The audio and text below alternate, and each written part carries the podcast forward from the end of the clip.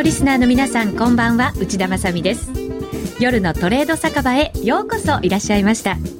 今回の夜トレは1時間で5ドルが好きになる夜トレ5ドル祭りを行います。5ドルにこだわった1時間ゆるふわ5ドルガールズトークでお楽しみいただければと思います。それでは今日の参加者をご紹介させていただきましょう。まずは皆さんにもおなじみです。FX タレントで5ドル姫こと池田由衣さんです。よろしくお願いします。よろしくお願いいたします。池田さん、なんか最近ベトナム料理に夢中とかいうお話を聞きましたよ、はい、夢中ってこともないんですけど、え あのそうですね。定期的に月1回ぐらい、はい、あの習っていてっていうか、まあ、うちのカフェでやってるんでやってるだけっていう話なんですけどそうなんです、ね、食べる専門です。あそうですか、はい、でも私池田さんが作った料理食べてみたいななんて思いながら今いました、えー、さてえっ、ー、とはいありがとうございます。今ですね為替が大きく動いています。ドル円ですけれども、えー、現在は91円35銭から41銭あたり、えー、先ほどまでは91円台の後半ぐらいで動いていましたので下に振らされているということになります。円高方向に触れています。小売売上高が9時半に、えー、発表されているはずですので後ほど速報で数字マイナス1.2という数字が入ってきました。予想ではプラスの0.2%ということでした。えそれが予想を反しましてマイナスで小売売上高発表されたということで為替が大きく円高に振らされています。えドル円そしてユーロ円5ドルも円高方向に振らされています。さあそれでは早速伺っていきましょう。オーストラリアの経済といえばこの方です。大和総研アナリスト山田由紀乃さんです。はいこんばんは。こんばんは。よろしくお願いいたします山田さんちょっと大きく為替が降らされましたね。そうですね。やはりあの米国の小売統計ここ何ヶ月かだいぶ改善してましたので、ええ、まあ、米国や欧州がこんな状況ですので米国頼みみたいなところがあったかと思うんですね。でただまあこれもおそらく一時的なものかと思いますので、はい、えー、緩やかな回復基調の中の、えー、一時的な調整と、うん、まあ、そういった感じで大丈夫だと思います、はい、今日はたっぷり解説をいただこうと思いますが、はい、山田さんは今日走っていらっしゃったとか。そうですね。まさかスタジオに来た に走ってきたわけではなくて。スタジオに来る前に走ってきました。皇居の周りを。そうですね、うん、結構今あの走られてる方多いみたいですね。多かったですね。今日は特に暖か暖かいと言いますか暑いので、ええ。ー、かなり女性も多かったですね。カラフルで、うん、マラソン走あの流行ってますからね。流行ってますね、うん、はい、池田さんは走られたりしないんですか？いやもう私走るのと寒いのが一番嫌いなんで、はい、そうなんですね。もう楽していきたいと思ってる人間なんで。私もよくわかります、はい、でもあまりに寒いと走るんですよね。あったかいところ早く行きたくて。そっちですか、はい、そうですか。着込んでくださいはい。わかりました、はい、さあそれではもう一方ご紹介しましょう。メイドだったはずの投資家ちゃんなんですよね、はい、今田奈緒ちゃんですこんばんは。よろしくお願いいたします。さあ、ユーストをご覧いただいている方にはもうお分かりかと思いますけれど、今日は可愛らしいチェックのナース服で来てくれましたよ。ね、可愛いですね。はい。可愛いですね。可愛いですよね。カメラに向かって手振ってて、はい、出てます。羨ましい感じがしますね。はい。あの今日はなぜそのナースの格好をしているかと言いますと、あの5ドルにお悩みのリスナーの方、投資の方の投資家の方も多いと思いますので、今日はですね、5ドルに悩んでる方のおやなお悩みクリニックをここで開催したいと思うんですね。はい、私自身も悩んでる立場のナースなんですけれども、患者みたいな今日はいろいろはい教わってると思います。そうですね。あの池田さんそして山田さんは先生ということになりますので、はい、ぜひお悩みに相談に乗っていただいてそのお手伝いをなおちゃんがくれるということになりますので、はい、ぜひリスナーの皆さんはあのブログそして、えーえツイッターなどでその悩みを寄せていただきたいと思います。この放送インターネットだけではなくてえまたラジオだけではなくてユーストでも見れますのでぜひご覧いただきながらツイッターそしてブログなどでお悩みをご相談いただければと思います。先生お二方とナースちゃんが悩みを解決してくださいます。いろんな悩みお待ちしています。よろしくお願いいたします。えー、そして番組の後半ですが、1000円から始められるシンプルな金融商品、選べるハイロを使いました、ゲストのチャレンジコーナー、円高円安、あなたならどっちも行います。池田さんと奈緒ちゃんはもう参加してくださったんですよね。はい、はい、この間やらせていただきました。そうですよね。はい、あれ、なおちゃんが当たったんでしたっけ？はい、そうですよね。千七百円ゲットということで、はい、あのカメラを見てる方はね、あの後ろに貼ってありますので、ぜひご覧をいただければと思うんですが、はい、今日も参加していただきますので、はい、はい、頑張りたいと思います。よろしくお願いいたします。それでは1時間で5ドルが好きになる夜トレ5ドル祭り、10時半までの1時間楽しく参りましょう。それではまず最初のコーナーです。5ドルの話題に行く前に、トレーダーの皆さん、最近のトレードはどうでしたかということでお話を伺っていきたいと思います。まあ、5ドルに限らず、このところの相場って少し動きが変わってきたようにも感じますので、あの、最近のトレード、変化が出てるかどうか伺えたらなと思うんですね。まず池田さんどうですか？最近のトレード何か変化出てきてます？そうですね。まあ、やっぱり、でこの間の雇用統計とその前の月の雇用統計の前日にこう荒れるっていうのが2か月続いていて、はい、まあ、予期せぬ時にどちらかといったら雇用統計にみんな注目している時に前日にドカンと行くっていうパターンがたまたままあ2か月続いてるんですけど、えー、やっぱりあそこでこ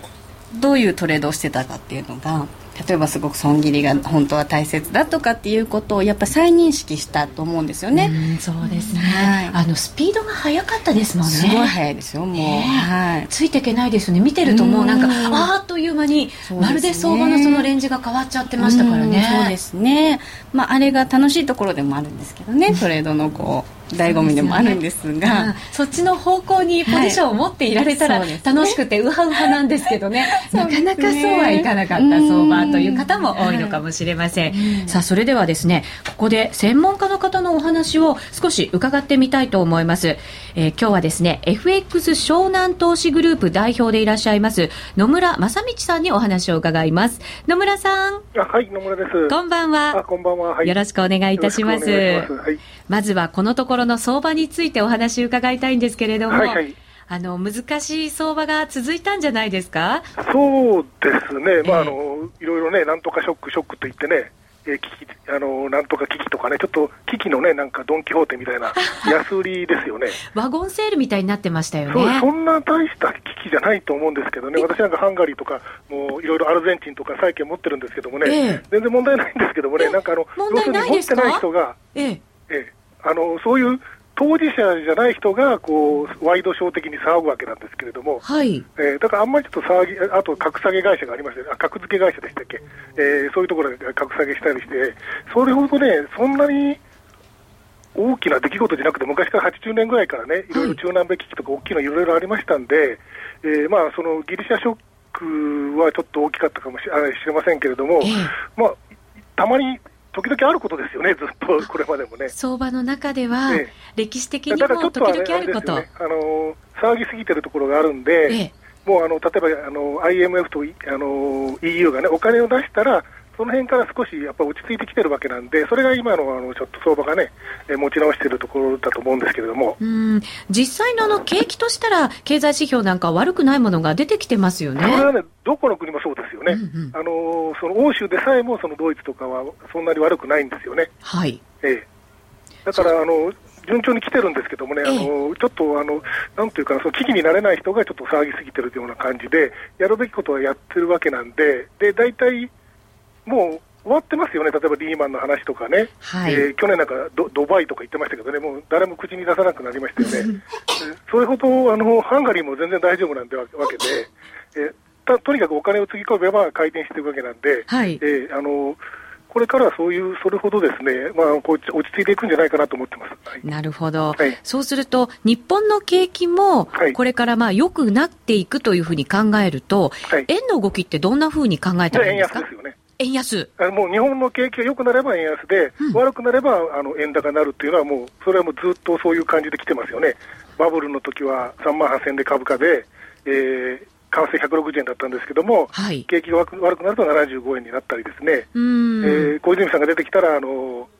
株価が1万8000円いったら、あの円安になったんですけれども、はい、あと、あとなんかよくわかりませんけども、忘れたんで、たくさん大臣が来て、めちゃくちゃにしたら円高になってるわけなんで、えー、えー、だからあの景気良くなればあの円安になると思います。なるほど、あのどうでしょうか、ここからこう夏ぐらいまでを見ていくと、相場ってどんなふうに動いていくというふうに考えたほうがいいんですか？そうですね、今あの、だから落ち着いてきたんで、少しみんながリスク取り取りかけてるということで、えー、もうすぐリスク資産とか資源通貨にお金が入っていくということと、まあ今日ちょっと小売でね、下がってますけれども、えー、えー、少しまあ円安の方になってて、これがもうちょっとね、えー、続けばあの7月のあのボーナスシーズンにつながると思うんですよね。ボーナスシーズンにつながるというと？えっとまあ、あの夏のボーナスがもう6月で出てるところもあるんですけれども、えー、えー、まあ、ボーナスが出てきて、あの証券会社の方がですね、えー、集金に回るわけですよね、外債を買わないかとかね、はい、えー、投信を買わないとか、えー、でそういうので、そのやはり少しずつあの集客力のある証券会社がたくさんありますんで、えー、いろんなあの資源通貨とかですね、まあ、エコエコファンドとか、なんかいろいろ名前を、きれいな名前をつけて、えー、お金を吸収していって、それが海外に向かっていくというのがあって、はい、えーとね、いくらでもデータ調べられるんですけども、ここ16年間、ちょっと中途半端なんですけども、16年間調べると、16年間のうち12年間ですか、えー、ドル円が上がってるんですよね。あそうですか、えー、だからかなり確率の高いあの、まあ、円安方向なの、7月はね、8月はちょっとね、円高になりやすいんですけれども、うんうんうん、だからそれはな毎年そんなことになってるということは、あのやはりそういう時給のね、あの割と決まりきった時給がそういうふうになってるんで、えー、もうちょっと持ちこたえれば、95円の方にね、もあの行くんじゃないかなと思ってます。はい。えさて、あの、野村さんは、5ドルに、はい、あの、結構投資をされてるっていうお話を聞くんですけれど、5ドルの見通しはいかがですか？それも。5ドルもね、かなり今、あの、調整しましたんで、はい。えー、これからちょっと落ち着いていってですね、あの円安をあの例えばそのボーナスなんかだと5ドルに一番向かっていくわけなんで、でまあ、スピード調整ですよね、あの資源税の話は本当は1月からあったんですけれども、はい、まあ、最近ちょっとまたクローズアップされてるんですけれども、あのこれも落ち着いて考えれば、例えばノルウェーなんかは70%を取ってるんですよね、であのカナダとか20とか25ですよね、あとは20ぐらいのが多くて、まあ、その中間の、ね、40%を取ろうとしているわけなんですけれども、はい、まあ、あの日本と違ってね、あの財政規律にあの厳しい国なんで、オーストラリアとかニュージーランドはね、えー、それなりにやっていくんじゃないかなと思いますけれども、はい、であとはやはりその、オーストラリアは結構あの、今、景気ちょっと悪くなってるんですけども、インフレがね、少し上がってきたんで、景気は悪くなったけども、インフレがインフレターゲットのまあ上限の方にいるんで、はい、その意味でも金利は下げにくいということと、あとはあのオーストラリアの中銀というのはですね、あまり通貨に対してはね、めちゃくちゃやらないんですよね。あの要は割と安定したですね相場をこう造成していくというか、あの毎月介入やってるんですよ。皆さんご存じないかもしれませんけれども、毎月介入してるんですか？介入という言葉はちょっとおかしいかもしれませんけれども、あの外人を使ったですね為替の売買をあの毎月やってます。あそうなんですね。で、それであのそれあの中銀のねあのホームページ見れば載ってるんですけれども、でそれでこまめにですね割と安定させようという感じでやってるわけで、はい、急に動いたらですね例えば2008年のですね8月とか10月にですねえー、かなり金額大きいのをやったようにですね介入やってくるんで、えー、それほどあの別にあのサブプライムで下がったからといって、長期的に持ってる人に対しとっては、それほどの動きじゃなかったんじゃないかなと思うんですけどもね。なるほど、そうすると通貨の中では、買い安心感のある通貨と言っていいのかもしれませんね。そうですだから長期的に持つんだったら、金利で取っていくわけなんで、えええー、金利で取るんだったら、まあ、外債買うとかですね、まあ、FX するんだったらレバレッジ低くしていけば、えー、私なんかもう10年ぐらい持ってますけどもね、何の問題もないと思うんですけどもね。そうですか。わ、えー、かりました。ありがとうございました。はい、どうも失礼します。お話は FX 湘南投資グループ代表の野村正道さんでしたあの長くこう持つにはあの安心感のある通貨買って持ちたいという通貨というお話でしたね。そうですね、ええ。コメントしていいんですかね、はい、そうですよ。すごく思います。よ、あの5ドルオーストラリアの当局も本当に国民が信頼してますから金融当局も財政当局も非常にうまく運営してます。でさらに今はもう資源国でもう中国の成長をがっちりと掴んでますので、はい、長期投資には本当にいい国だと思います、うん、そうですね。中国のパワーもすごいですしね、はい、はい、さて先ほど簡単にお伝えしたんですがアメリカ5月の小売売上高の数字改めてここでお伝えしておきましょう。え予想ではプラス0.2%ということでしたが予想に反しましてマイナスでした。マイナス1.2%です。アメリカ5月の小売売上高マイナス1.2%となっています。えそしてですね為替が現在の数字ドル円で91円33銭から36銭あたり、そしてユーロ円が100等円63銭から67銭あたりということですから、これ、ユーロの方も111円20銭台で動いてましたから、そこから一気に下に振らされてきたということになります。池田さんご覧になって、ちょっと大きな動きでしたね。そうですねでもここ最近もっとすごかったんであんまりまあすごく感じないっていうのはありますけどね。正直。投資家の方もちょっと打たれ強くなって、うん、なってると思いますよ今。でいろいろやっぱりリスク管理みたいなものもしっかり皆さんも、うん、あの、うん、頭に叩き込んでらっしゃるんでしょうね。それは多分2回続いてるんで、えー、そこで懲りてない人はちょっっとまずいですよね。ですよね。これはあの池田さんに叱っていただかないといけないかもしれませんね。私はもう。はい、えー、さてツイッターにですね池田さん、はい、今日はメガネなし？残念っていただいてますけど、はい、あれ？この前はメガネだったんですか？先週はメガネだったんですよ。んですか。はい、またメガネも似合いそうですよね。もう一つ真面目な顔のなおさんも素敵って 真面目な顔してたんですかなおちゃん。今日は聞き逃さないように勉強中。メモしてましたよね もう一つ先ほどあの池田さんくしゃみをされてましたけれどねちょっとここエアコン効きすぎてますかねえちゃんとゆいさんのくしゃみも見れてますねって見られちゃいましたねいろんなものが見えますのでぜひインターネットだけで聞いてる方ラジオだけで聞いてる方という方もいらっしゃるかもしれません。あのユーストのぜひご覧いただいて美女が揃ってますからね。ぜひお楽しみをいただければと思います。さあ、それでは一旦 CM です。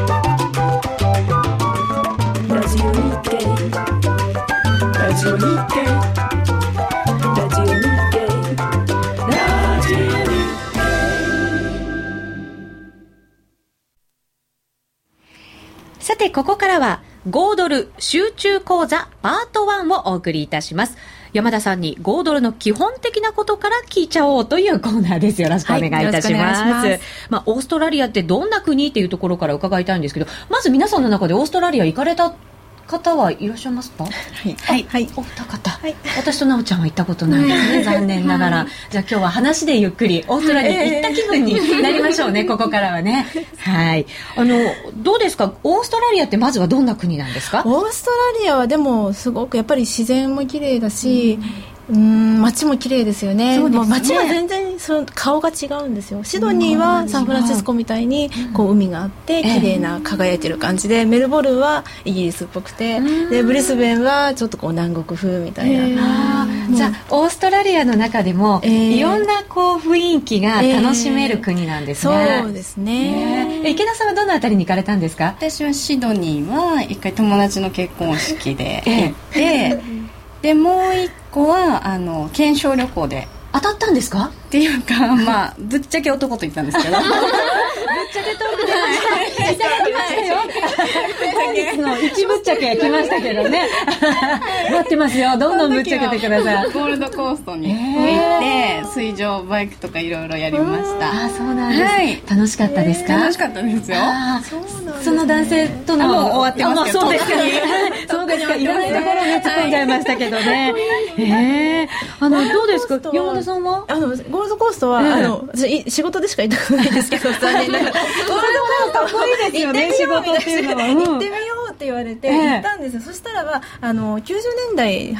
89年とかに、こうブームの時の、その近くにすごい60階建てのマンションがもう完売ですっていうのでもう一棟建てますっていうのは3年ぐらい前なんですけどすごくブームですごいんです。あの地震がないんで地震ないんですか？地震がほとんどないんで柱がないんですよ、えー、だから60階とかに行くともうなんかこうベッドからフーッとか見ると全部海ですっごい綺麗。そうなんですね。これはきっと買うだろう。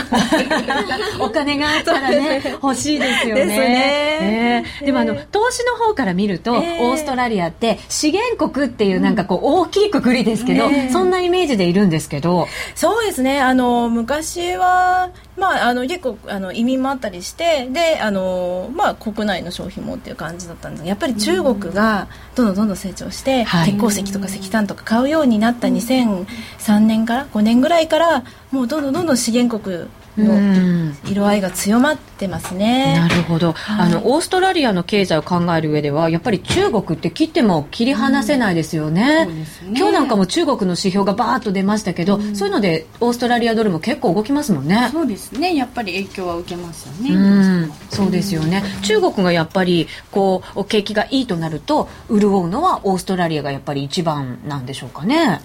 そうですね。そうですね、うん、やっぱりあの中国向けの輸出もまあ多いですね、うん、なおちゃん中国とオーストラリアのつながりってどうイメージできてきた？はい。すごい勢いよく返事くれましたけど。ちょっと予習してきたんですけど、はい、私今まではこう他の国との関わりがヨーロッパとかやっぱりアメリカが不調だとこう輸出がうまくいかなくてオーストラリアがこう元気なくなっていくみたいなイメージだったんですけどあ中国なんだみたいなのに気づいて。はい、リーマンショック以降とかも、やっぱり中国があの世界の景気を支えてくれるみたいな、そんなイメージってありましたよね。そうですね。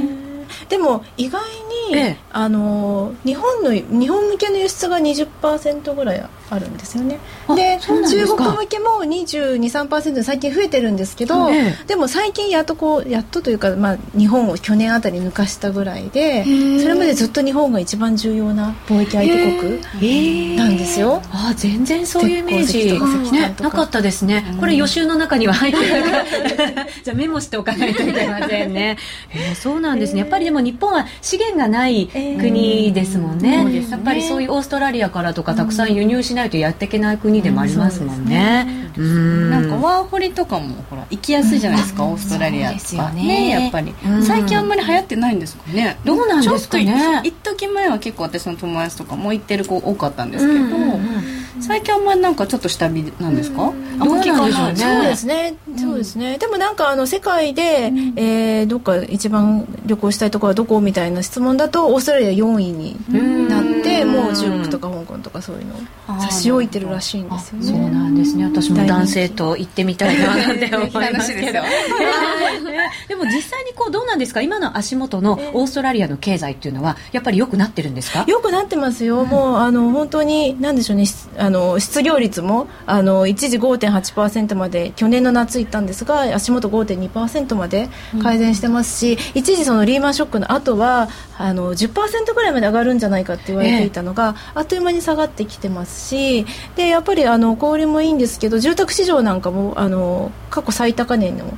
住宅価格に上がってますし、はい、もうあの結構回復軌道ですね。でインフレ懸念がやっぱ強まってますので、うん、えー、今結構利上げしてきましてあの今月は据え置きでしたけれども、ね、あのやはり次はインフレ懸念退治になってくるんじゃないでしょうかね。なるほど、はい。でもどうでしょうね、この中国とのやっぱり結びつきが強いとなると、中国は今、こう引き締めをどんどんしてますよね、えー、そういう影響っていうのは、オーストラリアにやっぱりこう直撃したりするんじゃないですか？そうですね、引き締めといっても、ちょっと加熱気味だったのを、こう少し、あのなんでしょうね、巡航速度に戻そうというぐらいですよね。であのやっぱり中国の政府があの鉄オーストラリアにとってやっぱ重要なのは鉄鉱石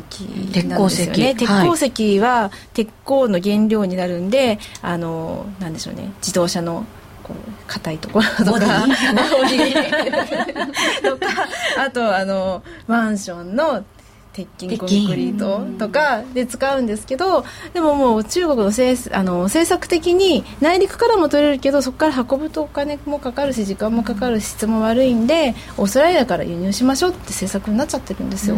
なので結構まあ、まあ、そんなにあの大きな影響は受けないんじゃないかなと思います。うん。そうするとじゃあこうオーストラリアは今月は据え置きだった金利も、えー、ここからまだこう上げていくっていうふうに考えておいた方がいいんですか？あの来年にかけてはやはりまあ利上げですよね。利下げより利上げ利上げ。ですね。はいで、まあ、ただ、あの生命病などを見てますとやはり、あの政策金利ではなくて実際にお金を借りる住宅融資を借りる人たちの金利がもう結構中立的なところまで来てるんでとりあえずこれで様子を見ましょうっていう感じになってしまってますから、うんうん、そういう意味では、まあ、ちょっとあの据え置き感が強い。状況が続くんじゃないかなと思いますね。しばらくはちょっと据え置きの状況が続くかもしれない、ねえー、うん、あの選挙なんかも控えてるんですね、ね、オーストラリアって。10月か11月ぐらいにはっていう感じですねなるほど、そういうのもやっぱりこう視野に入れていくとするとあのどうなんですか？金利って上げづらかったりはするんですか？いやえっ、ー、とね過去の選挙前に上げたこともあるんですよね大体秋口にやるんですけれどもえー、夏場に利上げしたこともあるので、ええ、あまりなんか考慮しないみたいですね。えー、そうなんですね。なかなかこう国によっては違うものですね。そうですね。うん、はい。さあここで突然なんですが、なおちゃんチェッククイズ1、はい、パート1をお送りしたいと思います。さあ質問です。はい。オーストラリアにあって、はい。日本にないものはさて何でしょう？資源正解しちゃったあっさりスタッフからも拍手が出てますがうろい今の学習をしっかり頭に叩き込んでくれたのでね大正解とねということですね。当たりですか？本当に？うん。正解正解でした優しくしてくれたんですね。そうですね。さあ、ここからのその5ドル、どんなこうイベントで為替っていうのが動くというふうに考えた方がいいんでしょうね。そうですね。今はやっぱり外部要因のが大きいですよね。ね なんかどうしても、あの5ドル見る上ではやっぱりそのリスク先行があるのかないのか、はい、でリスク先行が戻ってくればオーストラリア結構あの景気も回復してますしあの金融政策もしっかりしてるんでやっぱオーストラリアで中国の恩恵も受けられるしってなるんですが一一度こうリスク回避に動いてしまうとどうしてもこう資源国だしとかいうのでちょっと売られてしまうんで。うんえーまあ、そこのバランスなんですよね。でやっぱりちょっとその欧州の財政問題ってそんなすぐに片付かないんでちょっとなんかこうなんか嫌な感じは続くと思うんですが、ただあの本当に世界景気あの日本もすごい回復してきてますしあの全体的には回復基調なんで、えー、そういうリスク戦果が戻ってくればやはりオーストラリアの、えー、今後ですとおそらく、えー、なんでしょうね。あの経済指標にも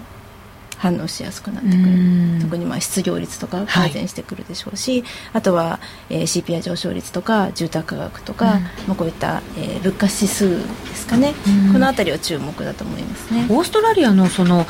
不動産市況というか、えー、そのマンション市況みたいなものってどんなふうになってるんでしょうね。すごい売れてますよ。売れてるんです。もう住宅価格どんどんどんどん上がってる感じで、えー、でちょっとそれで困ってるんで政府がこう住宅を供給しましょうというような政策を出してる感じなんですね。そうなんですね、えー、どんどん売れてる状況なんですね。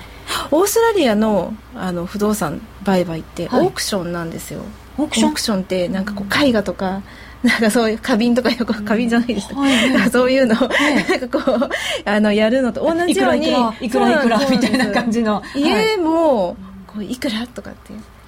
やるんですよ。で一回行った時にちょっと見たんですけど結構意外にみんなこうピッピッピッとか言ってでオークショナーがいてはいいくらいくらってやるんで意外に住宅価格上がりやすかったりするんじゃないですかね、でも上がりやすい環境だったりするんですね、えー、そうね。そういうのが分かってると上がりやすい国なんだなっていう特徴が頭の中に入れとけますね。であともう一つはやっぱりイギリスから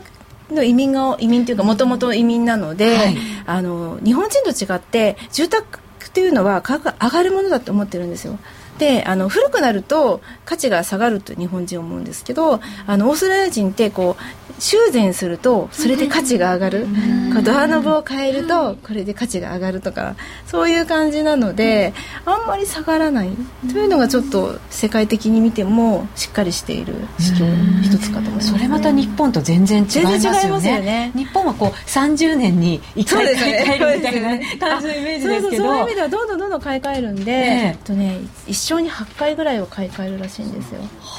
なのですごく流動性も高くて、えー、そうなんですね、はい、全然なんかこう日本にいると、はい、あのそういう雰囲気ってねわ、えー、からないですもんね、ね、やっぱり実際に見てみないといけないのかもしれませんね、ね、さあここからですねリスナーの皆さんからのお悩み相談を受け付けております。なおちゃんから紹介してもらいましょうか。お願いします、はい、えっ、ー、と抹茶なしさんからいただきましたオーストラリアは資源国とよく言われます。でも正直言って私の中にはオーストラリアの資源のお世話になっているという印象はあんまりありません。例えば日本で普通に暮らしている私なんかはどんなものを使ったり食べたりした時にオーストラリアのお世話になっているんでしょう。うーん。ね、先ほどもちょっとね、そ れが一番短いですよね。重要ですよね。重要です、重要です。はい。多分安いお店に行くと。オージービーフ あの噛み応えのある感じのイメージがありますけどねあの池田さんはあのお肉好きですか？私はもう肉食系なんで。私も肉食系なんで、お肉大好きなんで。すけど、ね、恋愛は意外と違うんですけどね。違うんですか？違いますよ。今みんな驚きましたよ。全員が全員が驚きましたけど。恋愛は違います草食系ですか？そうですね。草食系の恋愛って今どんなだろうって思いながら言ってたんですけど。自分からはいかないです待ってるんですか？そうですね。でもなんかこううまく言わせるみたいな。そうですそうですそうです そうです。そういうコツも教わらないといけないかもしれません。でもなんかこうあれじゃないですか？告白させようとする、なんかこうあるんじゃないですか？テクニックが。ああやっぱりありますよね。ね私あの基本的に言わせる言わせる、はい、こう視線で何かこう、まあ、気があるよみたいな雰囲気は醸し出したりするんですか？そうですね。ちょっとまだアナライズが足りないんで。客観的に恋愛をこう分析するのはすごくやるんですけど、ええ、自分自身はもうなんか思いつきできてるんであんまり分析できないんですよ。そうなんですね、うん、投資は分析しますけどね。そうですね、ね。はい、後ほどその投資の分析もじっくりといただきたいと思います、はい、よろしくお願いいたします。それではです。ラジオ日経の番組がポッドキャスティングで聞ける。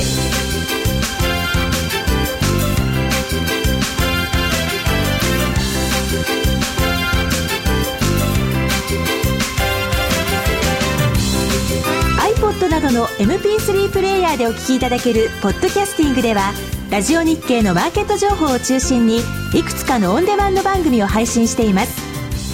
いつでもどこでも聞けるラジオ日経。詳しくはラジオ日経のホームページをご覧ください。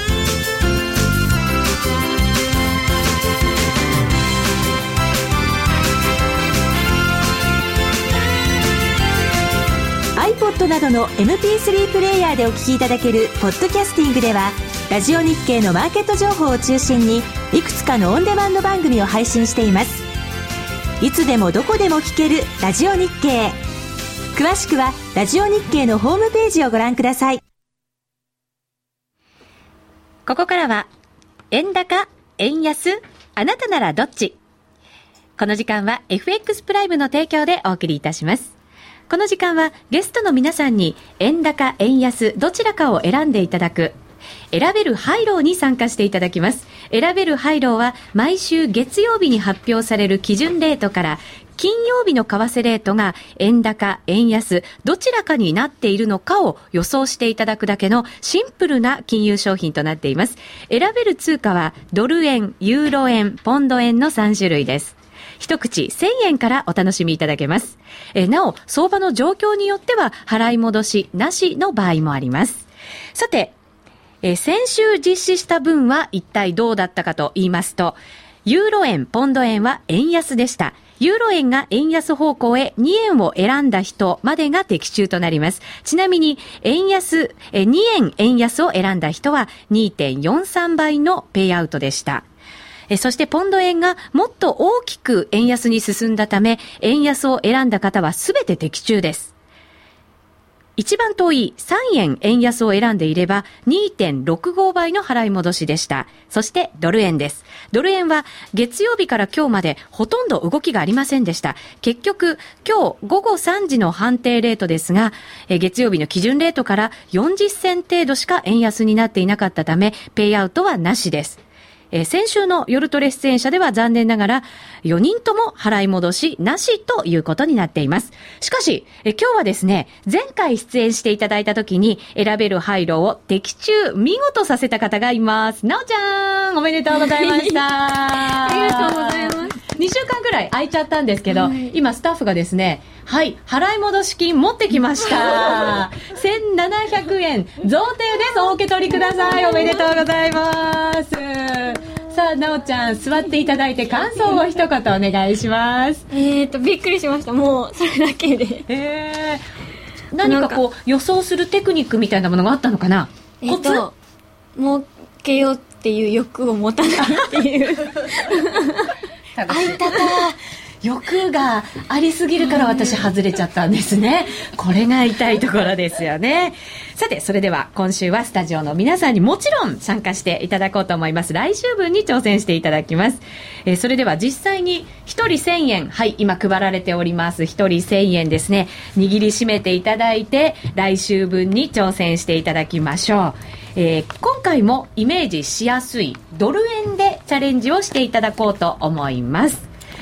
さあ、その前にですね、来週のそのマーケットのスケジュールもここで少しご紹介をさせていただこうと思います。山田さんに少し解説をいただけると嬉しいですね。はい、えー、ドイツでは ZEW 景況感指数が発表されます。これ結構注目されますよね、いつも。そうですね。結構これで動くことも多いですね。はい。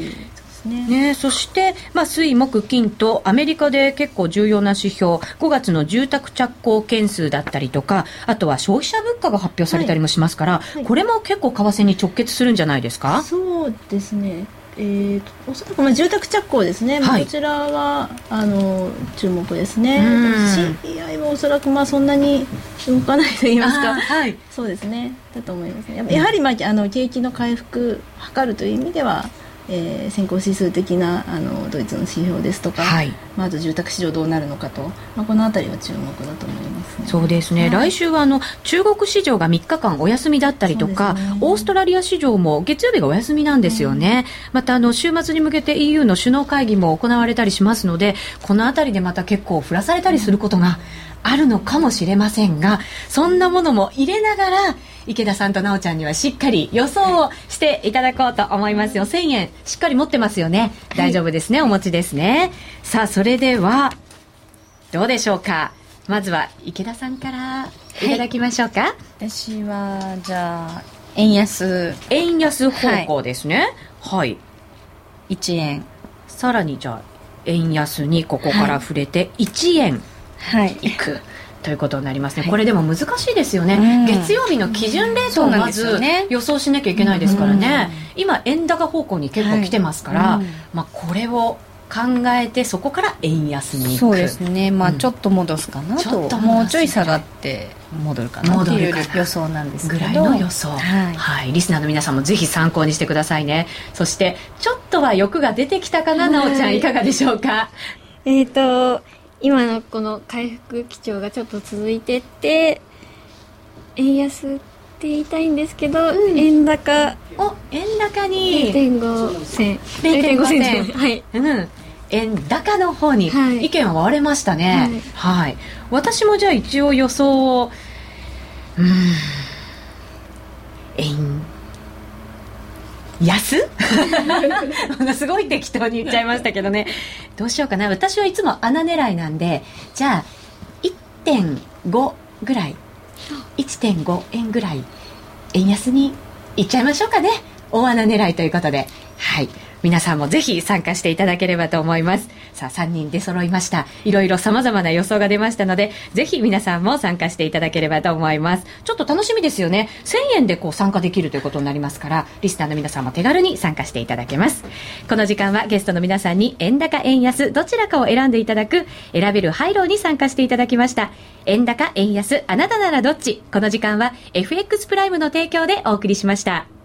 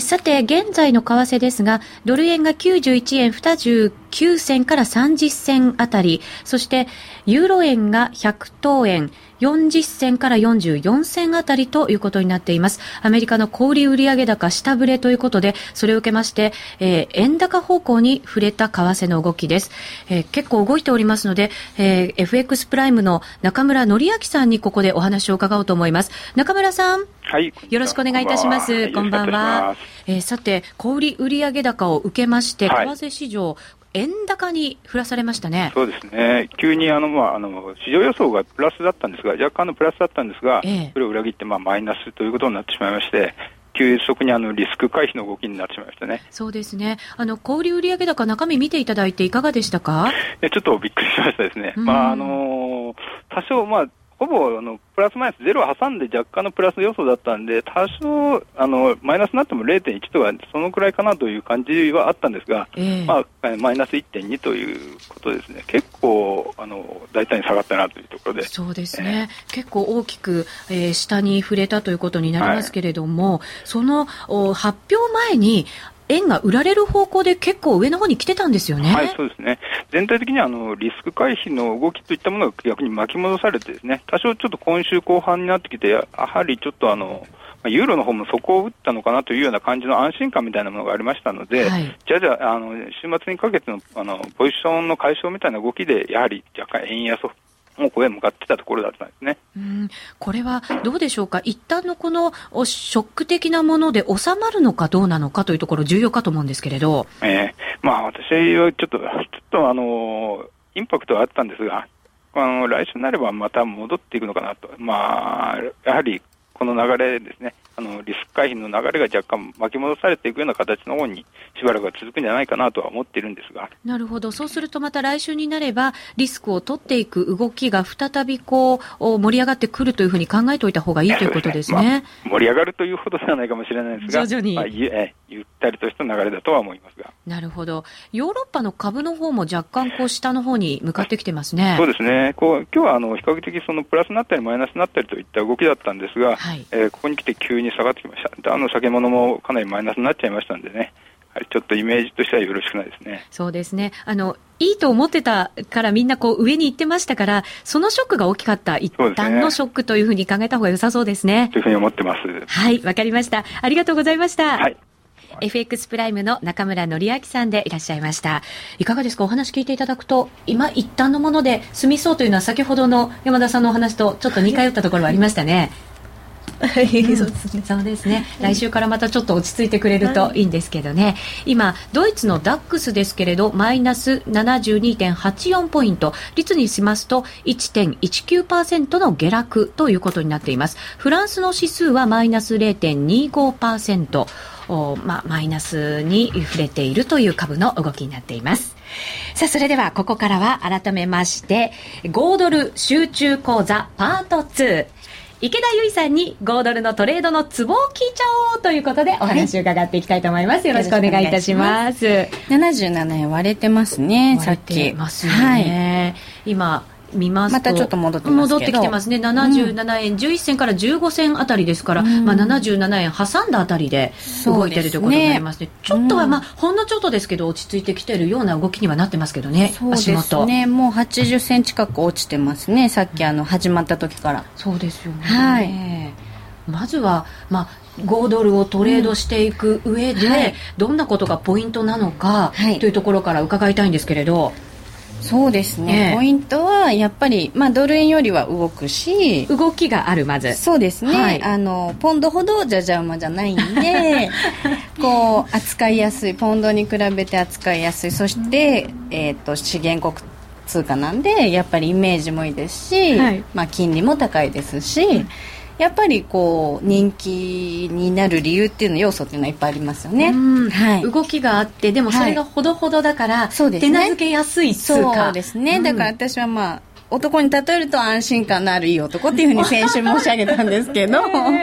結構じゃ頼りがいのある通貨ですかね。そうですね。そうに言ったら、まあ、先週田島さんがでも神経質よって 言ってそこがいいんじゃないですかと私は言ってたんですけど。神経質なのもお好きですか。そうなんですよ。だから落ちる時ガーンってもう落ちるんですね、うん、でもそこがこう稼がせてくれるこう原因にもなる原因というか理由にもなるんで。中途半端じゃないところがいい、はい、そうなんですよ。もうそこをキャッチしたら強いですよね、はい、攻められるだけ攻めちゃいそうな通貨ですね。うん、はい。うん、これでもあの一般の投資家から見ると、はい、やっぱりそういうところが魅力なんですかね。他にもそうですね。やっぱりあの結局動かないと稼ぎ時がないっていうか稼げるチャンスがやっぱりないのである程度動かないことには稼いでいけないんで、うんうん、そういう意味ではまあポンドはやっぱり初心者の方にはおすすめしてないんで怖いですよね。動きが激しくて。もうなんかあの両サイドとかやっちゃうともう多くビンタ食らっちゃうんでそうですよ、ね、動きも速いし幅も男性のイメージですかね。もうあのあれはもう手出しちゃいけないです。あれ振り回されますから。これダメですか絶対ダメです。もうなるほど。はい、うん、なんでやっぱりもう間を取ってじゃないですけど、ええ、で私はもう個人的にあのユーロと相性が悪いんですね。もうユーロでやられてるんで、ね、はい、なのでやっぱりまあ相性っていうのもあると思うんですよ。ありますよね。通貨との。為替は絶対あると思います,、はい、ね、うん、癖みたいなものもありますもんね。ありますね、うん、やっぱりまあこうチャートとかを見るとこうドル円とかよりはやっぱりすごくこう動くんですけど、まあ、ポンドほど動かないちょうど中間な感じで、ええ、まああのオーストラリアドルとニュージーランドドルは似た動きをするんですけども、基本的に、え、はい。そうですね。やっぱり特徴っていうのはある程度動いてくれる、はい、そこが一つ動きが魅力なんですね、うん、そうですね。ね。なおちゃん意味大丈夫ですか？分かりますか、はい、ちょっと大人の会話になってきてますけど。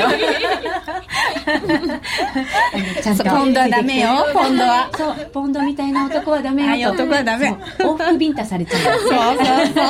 それは気をつけなきゃいけませんよね、うん、おすすめはじゃあ5ドルのようなそうですね。動きがあって、はい、ある程度こうなんかすごくこうまあ、なんて言うんでしょうね。こう捕まえとくといいっていうか。捕まえとくといい、はい、あなるほど、うん、でもニュージーとの違いってどんなところにあるんですか？やっぱり似たような動きしますよね。オセアニア通貨って言っちゃいますからね。そうですね。似たような動きはするんですけどまあやっぱりオーストラリアの方が人気がありますよねすごく、流動性もやっぱりオーストラリアの方が大きいでしょうかねあると思います、はい、そういう意味でも安心感はあるのかもしれませんね。そうですね。うん、うん、確かにそうかもしれません、ね、山田さん聞いてもらってどうですか？男性に例えてくれましたけど。ニュージーランドは男性に例えると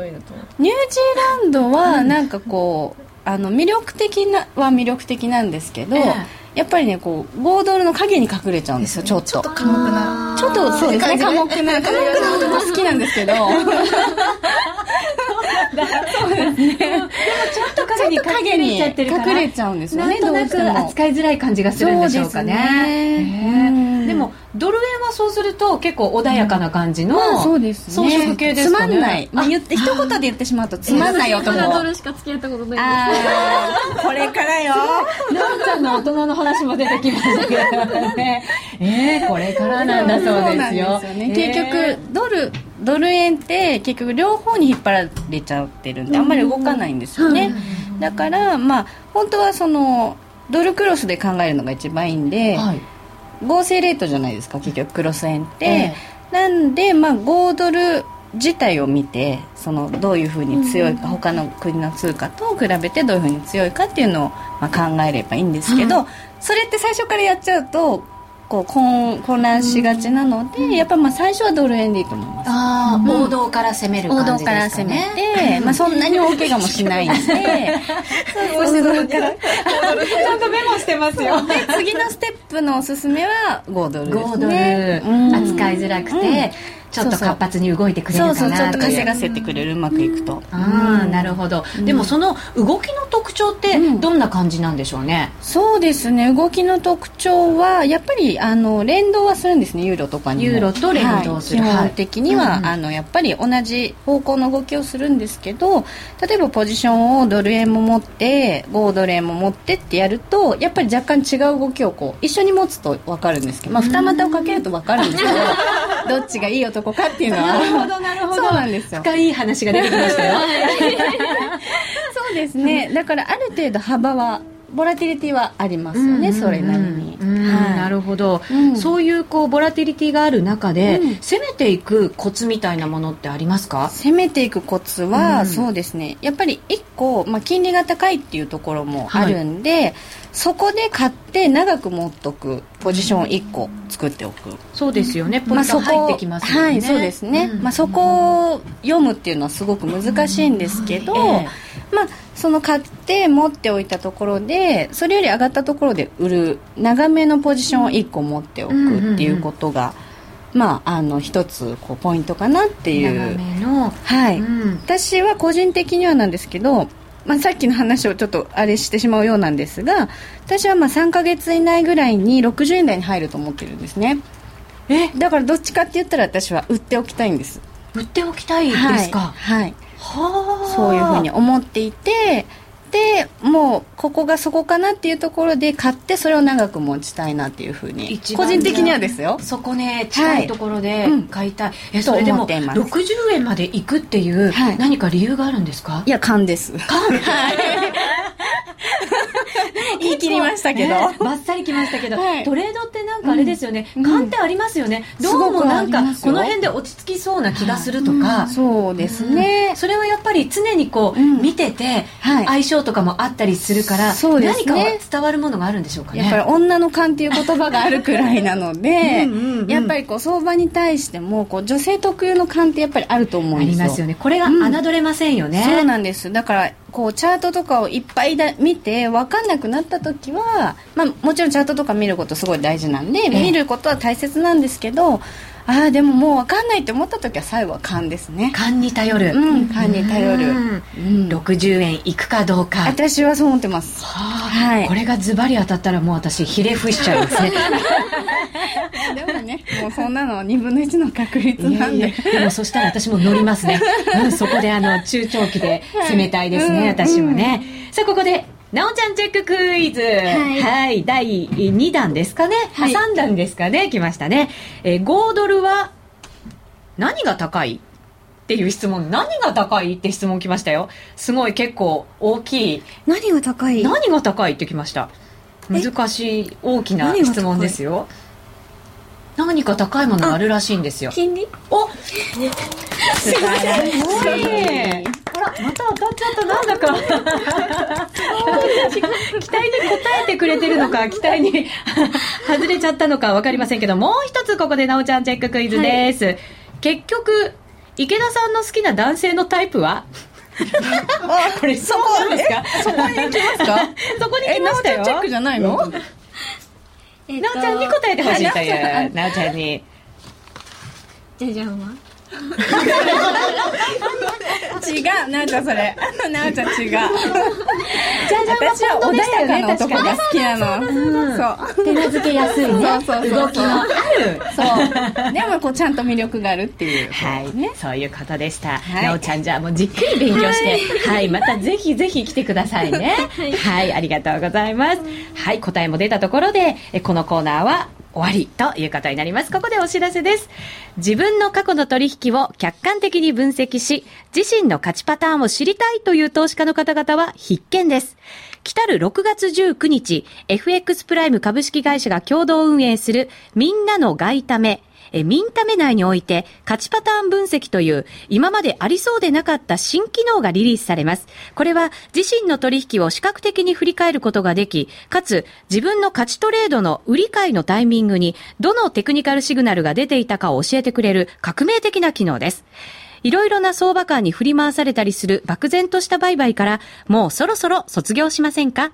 詳しくは FX プライムのホームページ、あるいはみんなの外為サイトにてご確認ください。FX プライム株式会社は関東財務局長金賞第259号の金融商品取引業者です。外国為替証拠金取引は元本あるいは利益を保証した金融商品ではありません。為替変動、金利変動などのリスクにより、投資金額以上の損失が生じる恐れがあります。投資及び売買に関するすべての決定は、契約締結前交付書面をよくご理解いただいた上で、利用者ご自身の判断でなさいますようお願いいたします。えさて、皆さんからのコメントを少しご紹介させていただきましょう。60円台か、あるかも5ドル円って。池田さんの意見に納得の方がいますねさあそして5ドル円ショートスカさすが肉食系。お褒めの言葉を。ありがとうございます。いただいてますね。そして長く持てるお金ないですという方いますけど池田さん何かアドバイスがあれば。あそうですね、うん、そういう場合はやっぱりまあ今のトレンドがどっちかっていうのを考えて、はい、まあショートタームでいく戦法ですよね。それを繰り返す、うんうんうん、はい、短いところで稼いで増やしたお金を持ってして落ちたところで買って長く持つ。そうするとスワップも入ってくるっていう、うんうん、はい、なるほど、うん、そうするとじゃあ細かいところで短期でしっかり儲けて、うん、そうですね。それをもとに中長期も、はい、えー、一緒にやられたらいかがですか、ね、ということになりますね。資金が少ない時ほど期間は短くした方がいいですそうですか、はい、なるほど、うん、あんまりじゃあこうだらだら持ったりとかしない方がいいんですね。持たない方がいいですね、はい、これも一つポイントですね、はい、うん、なおちゃんどうですか？ヒントつかめました？何か、とりあえずこれから3か月間は5ドルのチャート開きっぱなしにします